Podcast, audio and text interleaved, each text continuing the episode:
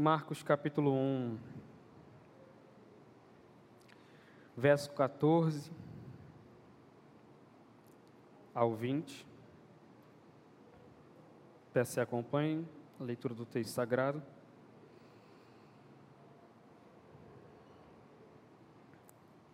Depois que João foi preso, Jesus foi para a Galiléia,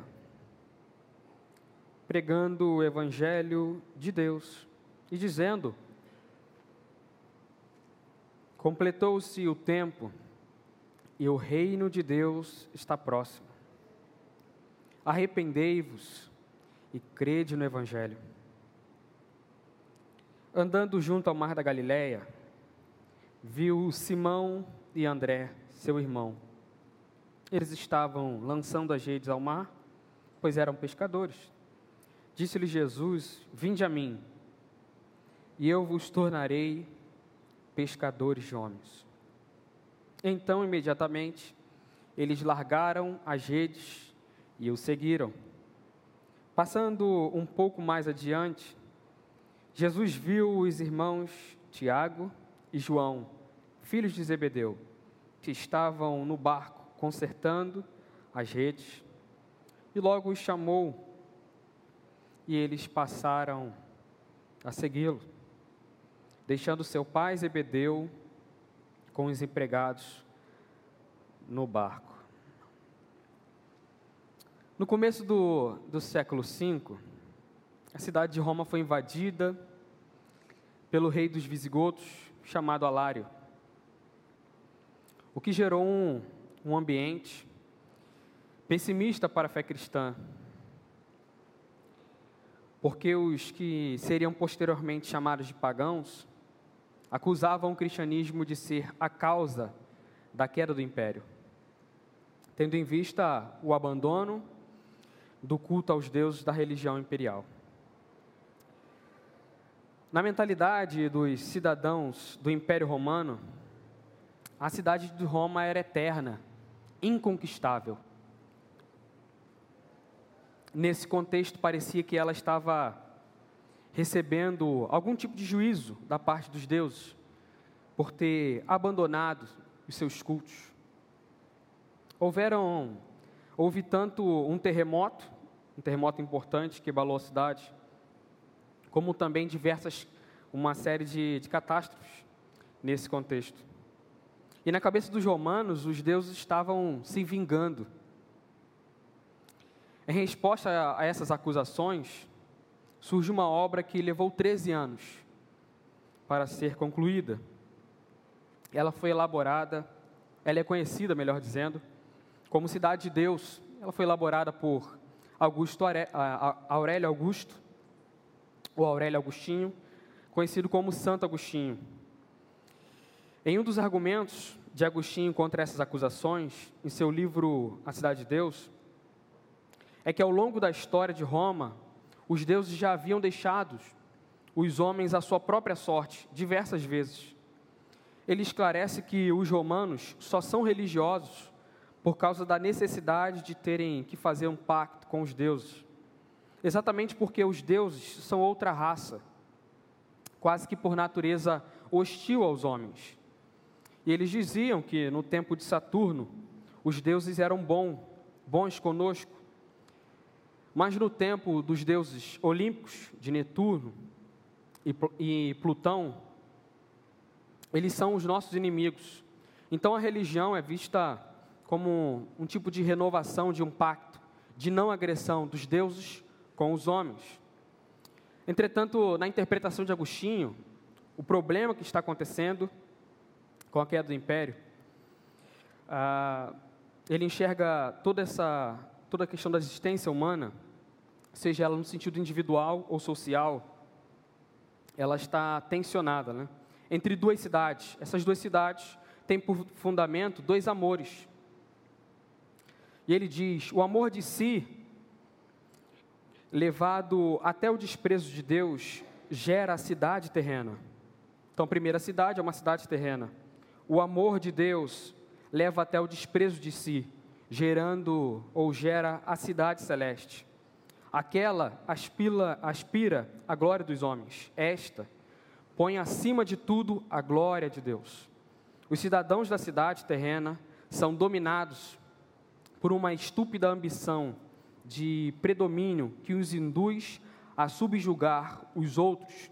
Os cidadãos da cidade celeste se oferecem um ao outro em serviço e espírito de caridade e rejeitam docilmente os deveres da disciplina e respeitam docilmente os deveres da disciplina social. A verdade é que todos nós estamos buscando essa paz e estabilidade que os romanos tanto desejavam e perceberam que não tinham. Isso fica claro com a queda do império. Na Bíblia, essa paz e estabilidade estão relacionadas com a shalom, a paz de Deus. E isso acontece porque nós fomos criados para vivermos numa relação pessoal com Deus no jardim. Mas já que pecamos contra Deus, vivemos dentro da história, buscando aquilo que nós tínhamos no jardim. Só que agora isso acontece numa relação com a cidade. Todavia, a cidade dos homens é incapaz de produzir produzir isso. Ela está fundada no orgulho, na vaidade e na disputa entre os homens. Já a cidade de Deus é onde podemos encontrar a estabilidade que tantos buscamos, por ser uma cidade fundada no amor e numa realidade sem pecado, sem distorção, o texto dessa manhã nos diz exatamente sobre quem pode pertencer ao reino de Jesus. O Evangelho de Marcos é o primeiro evangelho escrito, é dele que virá a base para os evangelhos, tanto de Mateus quanto de Lucas. E esses três evangelhos, Marcos, Mateus e Lucas, são chamados sinóticos por ter muita semelhança e familiaridade em suas narrativas esse evangelho, o evangelho de Marcos, foi escrito entre 50 e 70 depois de Cristo para uma comunidade ou igreja em Roma. Ao olharmos para o texto, vemos que depois da prisão de João, Jesus aparece na Galileia, que é um contexto marginalizado e periferia de Jerusalém, de Israel, melhor dizendo, que fica ao norte esse ambiente era formado de lugares ou locais insalubres, barulhentos e perigosos. Ou seja, Jesus inicia o seu ministério entre os pecadores e pessoas simples de seus dias. E quando nós olhamos para o verso, a divisão que há entre o verso 13 e o verso 14, nós vemos que há um período aí de um ano Basicamente, nós podemos preencher isso com o que está no Evangelho de João, capítulo 1, 19, a João 4, 54, que é basicamente o, texto, o, contexto que vai tratar entre o, o, período que vai ser tratado entre a tentação de Jesus uh, e o seu ministério, ou o início de seu ministério. Bem no início do Evangelho de Marcos, Marcos já, já traz uma, uma temática importante para nós. Qual é essa temática? Temática do reino de Deus isso está no verso 14 e verso 15. E o que se espera com isso é que ele aborde sobre, sobre essa temática do reino de Deus. Do mesmo modo, nós percebemos que para os demais evangelhos, a mensagem central, aquilo que é central, é o reino de Deus. A palavra reino, em grego, é basileia. Ela significa o poder de Deus em ação por meio entre as pessoas, por meio de Jesus e seu ministério. Vale ressaltar que ao falar do reino de Deus, os quatro evangelhos, eles trabalham uma tensão, né, entre o já e ainda não. O aspecto do já seria exatamente trabalhar um reino que se iniciou na vinda de Jesus. E o ainda não fala de uma, uma realidade ou de um reino que vai se completar na segunda vinda de Jesus. Peço até que o, o Marcelo Esse slide vai ser muito bem esclarecido a questão do já ainda não. Então nós temos o Evangelho de João, que enfatiza totalmente a questão do já, o reino presente. O Evangelho de Mateus ele vai viver uma tensão entre o já e ainda não, abordando muito mais a questão do já. O Evangelho de Marcos e o Evangelho de Lucas vão trabalhar o ainda não, ou seja, uma questão futura do reino, enfatizando muito mais uma questão futura do reino que vai ser estabelecido na segunda volta de Jesus, onde o Evangelho de Marcos fica aí numa tensão é, entre o já e o ainda não, mas trabalhando muito mais a questão do ainda não. Obrigado, Marcelo. O nosso foco nesta manhã é exatamente, à luz desse texto, abordar os dois imperativos. O imperativo do verso 15 e o imperativo do verso 17. O imperativo do verso 15 é arrepender-se. Olhe para o texto. E dizendo Completou-se o tempo e o reino está próximo. Arrependei-vos e crede no Evangelho. O segundo vai ficar, vai estar relacionado a quando Jesus diz: Vinde a mim e eu vos tornarei pecadores de homens. No verso 15, Jesus chama todos a arrependimento e fé no Evangelho. Esse arrependimento, uh, que significa, essa palavra arrependimento significa metanoia, é uma mudança do homem interior que se percebe em desobediência a Deus e coloca sua fé em Jesus para perdão dos seus pecados. É uma mudança de um coração de pedra, um coração insensível diante de Deus, para um coração de carne, um coração sensível, um coração espiritual. E se percebe debaixo dessa realidade do reino. E esse coração sensível e espiritual ele não pode ser produzido por esforços humanos, por esforço moral, pela força humana. A intenção clara de Marcos é chamar todos a crerem no Evangelho do Filho de Deus, o Messias que abriria espaço para uma nova relação com Deus estava diante do povo na Galileia. No verso 17, Jesus chama as pessoas para uma relação pessoal com Ele isso fica claro com o uso do verbo seguir, usado por Jesus para dar uma ordem àqueles homens. Onde essa ordem é acompanhada, e essa ordem é acompanhada de uma, de uma autoridade, de uma autoridade divina. Ou seja, Jesus é o Filho de Deus, e ele chama os homens para participarem dessa nova realidade, dessa nova relação de Deus com os homens, desse ambiente comunitário onde nós conhecemos a Deus numa relação profunda e pessoal com o Filho de Deus.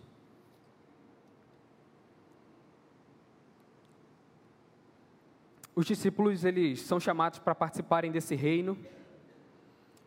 E essa presença do reino é manifesta entre eles quando confessam o senhorio de Jesus.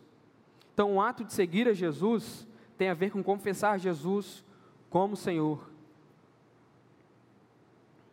Esse reino, ele avança no mundo através da igreja. Ou seja, ela é o agente do reino na história. A igreja é o epicentro do reino. O, melhor, o, o reino é melhor conhecido nela. O reino se inicia em Jesus. Essa comunidade, a partir de Israel, é ressignificada sendo agora uma, um Israel ampliado.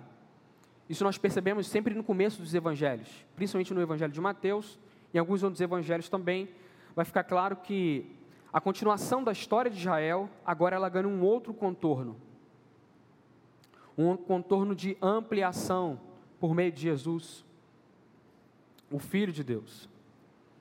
E não somente isso, quando entendemos a presença do reino entre nós, somos direcionados à missão, exatamente porque entendemos que a nossa missão é uma continuidade da missão de Jesus.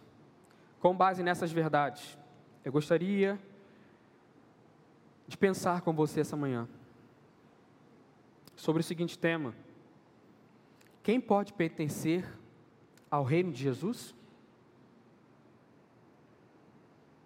Quem pode pertencer ao reino de Jesus? Aquele que se arrepende e crê em Jesus como Messias ou Filho de Deus. No verso 15, Jesus chama todos ao arrependimento e fé no Evangelho.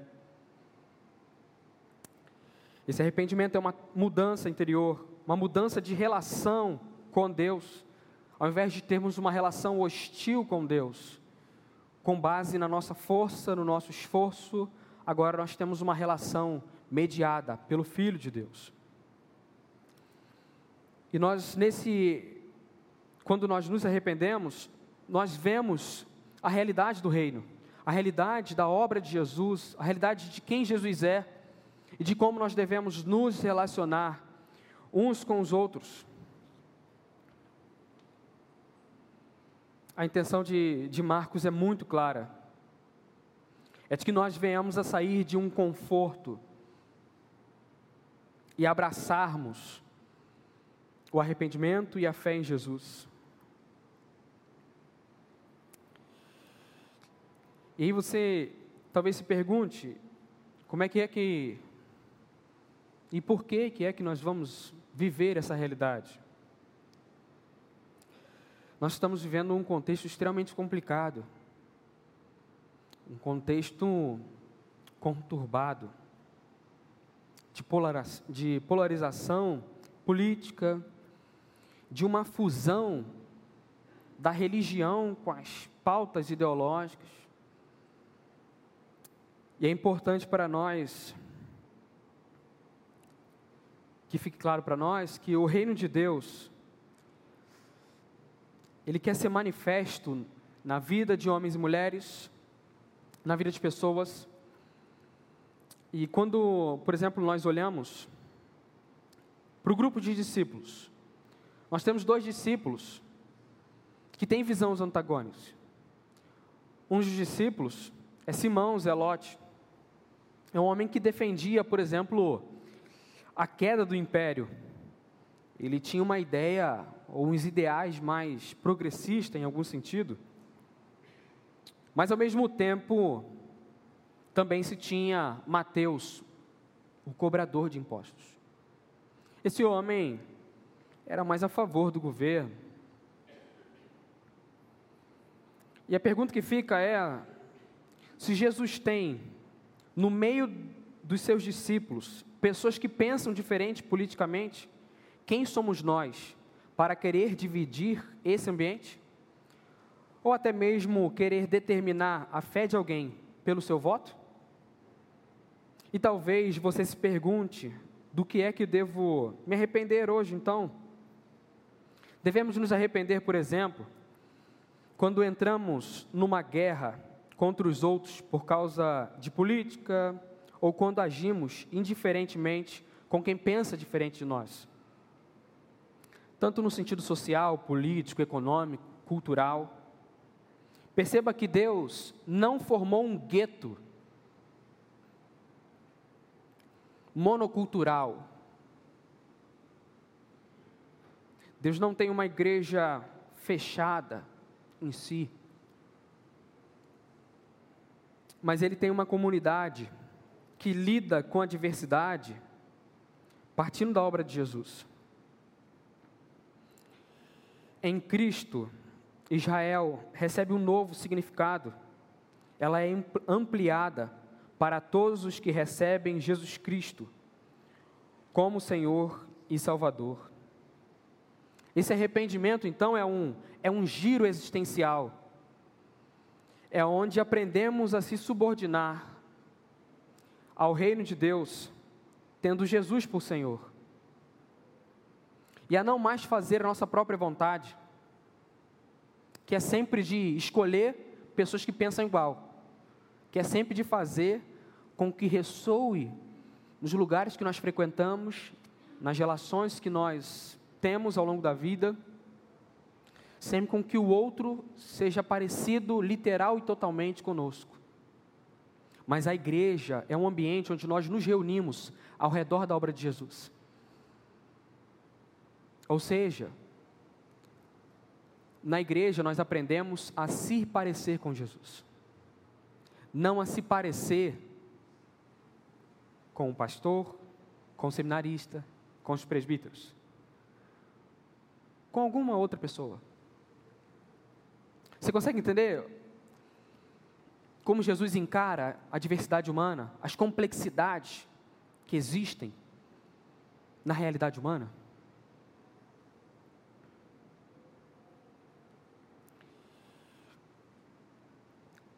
Esse reino traz a ideia de uma comunidade que reconhece o rei, ou seja, aquela que promove o reino. Na comunidade do reino, nós reconhecemos, celebramos e promovemos esse reino, ao invés de promovermos pautas ideológicas, ao invés de promovermos a nossa própria vontade. Perceba, você tem liberdade de consciência. Você é adulto. Então a questão aqui não é vote em X, vote em Y. Mas a questão de Jesus para nós hoje é: nós temos que aprender a lidar com quem pensa diferente. Partindo dos valores do reino, de fato amar o outro, de fato saber lidar com o outro, de fato saber encarar que o outro é o outro e que ele não tem que ser como eu penso que ele tem que ser, mas como Jesus diz que ele tem que ser. Você consegue perceber qual é a questão? Consegue, está claro? Isso é importante para nós. Isso faz parte de uma sensibilidade espiritual. Isso é Deus nos chamando para fora de nós mesmos. E o que nós vemos com isso exatamente esse fato de Deus nos chamar para fora de nós mesmos, tanto no sentido existencial quanto relacional. Ele tem uma comunidade de pessoas diferentes, de idades diferentes, de formação sociocultural totalmente distinta. Só que todas essas pessoas se reúnem para celebrar a morte e a ressurreição de Jesus. O sacrifício de Jesus não foi em vão. Ele morreu e ressuscitou trouxe vida a pecadores que são distintos, diferentes, mas que agora celebram a paz, a unidade de Deus com os homens, por meio de Jesus Cristo, por meio do Verbo que se fez carne. Você consegue perceber qual é a questão? A questão aqui não é determinar que você pense A, pense B, pense C, que você vai, sabe? Mas é nós não perdermos de vista o eixo do cristianismo, a raiz da fé cristã. Todos nós pisamos no mesmo chão, compartilhamos da mesma ceia, a ceia do Senhor. Domingo que vem teremos a ceia.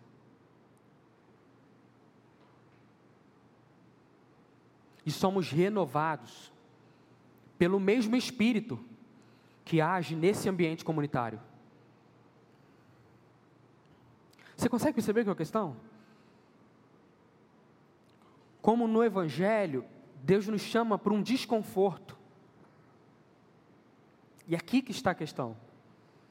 No Evangelho, Deus nos chama para um desconforto de lidar com o outro, de amar o outro, de ir em direção ao outro.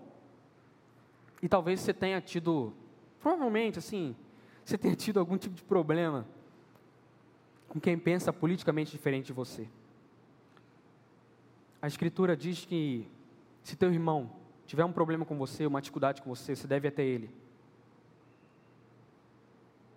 Perceba, não é esperar ele vir até você. Se você sabe disso, você deve até ele. Você deve buscar reconciliação. A igreja é um lugar de reconciliação. Isso é importante para nós.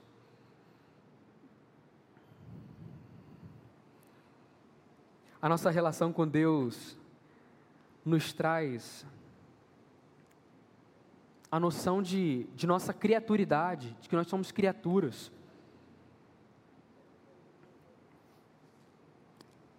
E de que carecemos da graça de Deus e do seu favor diariamente.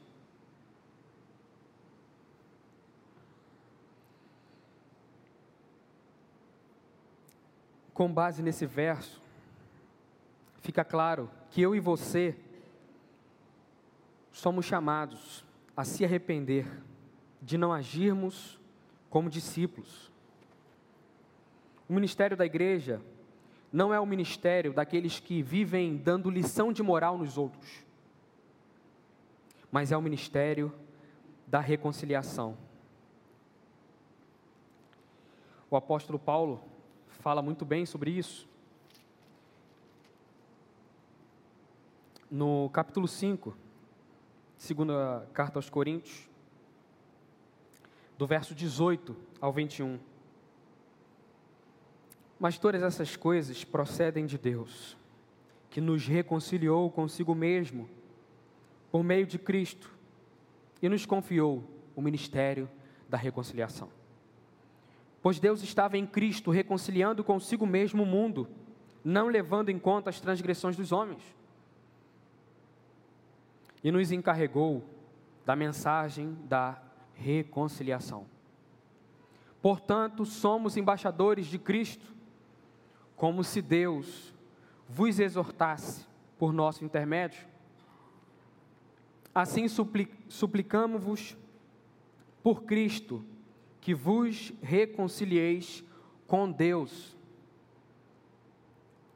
Daquele que não tinha pecado, Deus fez um sacrifício pelo pecado em nosso favor, para que nele fôssemos feitos justiça de Deus. Consegue perceber? Qual é a proposta de Deus para nós? Após chamar os homens ao arrependimento, Jesus os chama para uma vida de caminhada pessoal com eles. Quem pode pertencer ao reino de Jesus?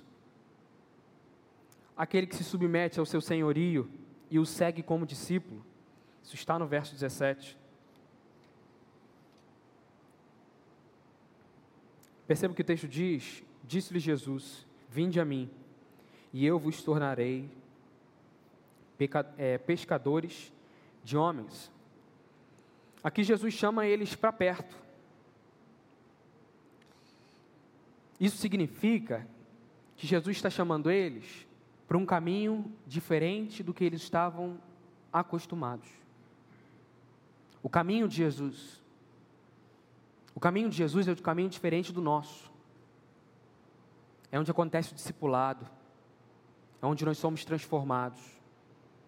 É onde nós somos confrontados. Onde a nossa humanidade vai sendo tratada por Deus.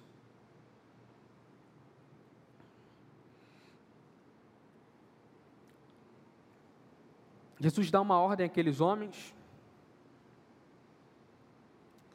E nela, nessa ordem está a proposta de partilhar a vida, de abandonar uma relação impessoal com os outros. Ou seja, quando nós temos uma caminhada pessoal com Jesus, discipulado, o que nós fazemos num contexto polarizado? Nós aprendemos a enxergar o outro, não com estigma, não como uma ideia, mas com um rosto, tem uma pessoa ali. Consegue perceber qual é a questão? Então, essa caminhada com Jesus nos leva a ter esse olhar para a vida. Essa caminhada com Jesus nos leva a olhar para quem pensa diferente com esse olhar.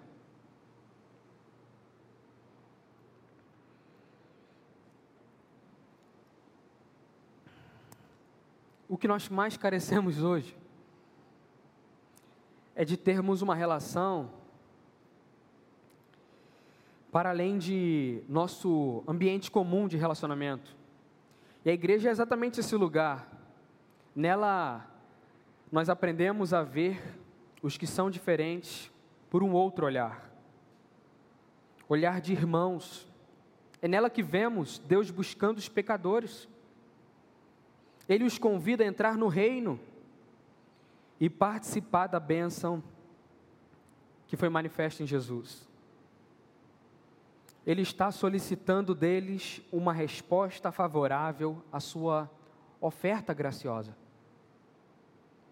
A lógica do Novo Testamento é que se o Messias, Jesus Cristo, já veio, logo o reino e a ressurreição já vieram. Nós estamos na última temporada da série do fim dos tempos. Ainda que essa série possa ter mais algum episódio. A esperança da reconciliação que vem de Deus sofre uma brusca, uma alteração intensa do Antigo para o Novo Testamento, de uma esperança nacionalista para uma esperança cósmica. Ou seja, uma esperança de que Deus vai transformar todas as coisas. E que nós nos relacionaremos com Ele em corpos transformados, numa nova terra e em novos céus. Um novo contexto, em um novo ambiente, uma cultura totalmente afetada pela graça de Deus.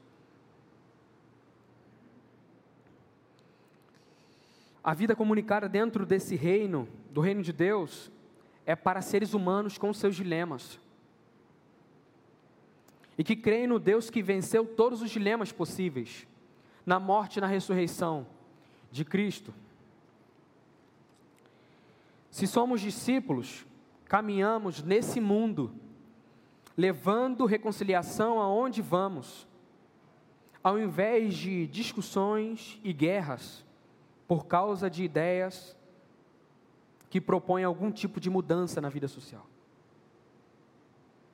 Até aqui, nós vimos que quem pode pertencer ao reino de Jesus, só pode pertencer ao reino aqueles que se arrependem e creem em Jesus como Filho de Deus. Ao invés de nutrirem um sentimento de guerra ou hostilidade com o outro, por conta de suas preferências por propostas políticas.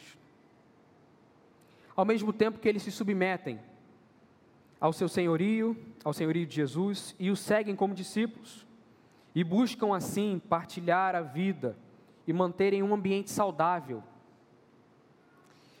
na caminhada cristã. E talvez ainda haja no seu coração algum tipo de ceticismo sobre o significado do reino de Deus para as nossas vidas. E você se pergunte: será que isso existe de verdade? Sim, isso é realidade. A ressurreição comunica a novidade de vida, de uma relação de Deus conosco e de uns com os outros. O reino de Deus não é para anjo, para aqueles que são cheios de atributos morais para aqueles que se sentem superiores aos outros, mas para aqueles que enfrentam as durezas da vida e que reconhecem que carecem da graça diária de Deus. E se Deus tem esse reino de pessoas distintas ou diferentes, mas que se reúnem ao redor de uma mesma obra, a obra de seu Filho, Jesus Cristo, quem somos nós para questionar os critérios que Jesus usa para chamar pecadores ao arrependimento? E até mesmo querendo que Jesus obedeça esse nosso padrão de escolha de quem deve segui-lo. Enquanto nós vemos, quando idolatramos, essas pautas, essas ideias, pessoas através de estigmas. Jesus vê pessoas que serão transformadas por seu poder ao longo de uma vida. Olhe para Jesus, ele continua recebendo pessoas diferentes de mim, de você, e que agora foram chamadas para fazer parte dessa igreja. O nosso desejo por paz e estabilidade só pode ser saciado na cidade de Deus, a qual, ao contrário da cidade dos homens, é fundada no amor a Deus, onde a relação com Deus e com o outro é desfrutada para sempre ou será desfrutada para sempre de modo gracioso. E isso é interessante que para Deus isso é tão bom que ele vai nos imortalizar, nos dar novos corpos. Corpos totalmente transformados. Então você consegue entender que dentro da história não existe corpos transformados?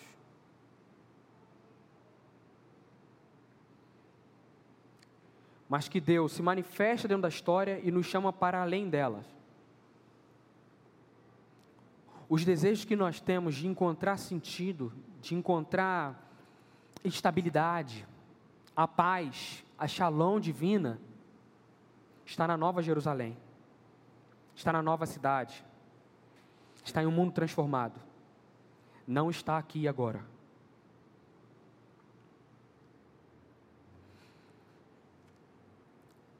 Deus nos chama a amar o diferente, e isso é obedecê-lo. É ter consciência de que o mundo não gira ao nosso redor, mas gira ao redor de Jesus. O mundo foi feito para Jesus. E é nisso que Deus quer que nós encontremos, que nós nos encontremos agradecidos, saciados, satisfeitos. A igreja é o lugar que experimentamos refúgio em meio a divisões, polarizações e guerras identitárias. Pois é nela que aprendemos a viver acima do eu, a vivermos no nós, ou seja, como comunidade, como uma igreja reconciliada, como pessoas que foram salvas, que conseguem olhar para o outro, para além das diferenças que ele tem. O outro não precisa ser igual a mim a você para participar ou pertencer ao reino de Jesus. Ele pode ser diferente. E que Deus nos ajude a ter essa sensibilidade espiritual, de olhar para o outro com esse olhar, um olhar reconciliador. Que Deus abençoe a minha e a sua vida. Vamos orar? Feche seus olhos. Pai, em nome de Jesus, nós pedimos, Senhor, traga luz para o nosso coração com a Sua palavra.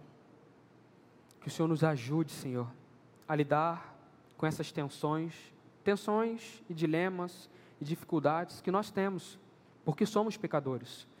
Mas carecemos do Senhor para lidar com esses assuntos e com tantas outras questões que são tão fortes nos nossos dias. Não nos deixe, Senhor, perder a sensibilidade de sermos guiados pelo Seu Espírito, de termos um olhar de acordo com a Sua vontade para essas questões e para tantas outras. Em nome de Jesus. É o que nós pedimos e te agradecemos. Amém, Senhor.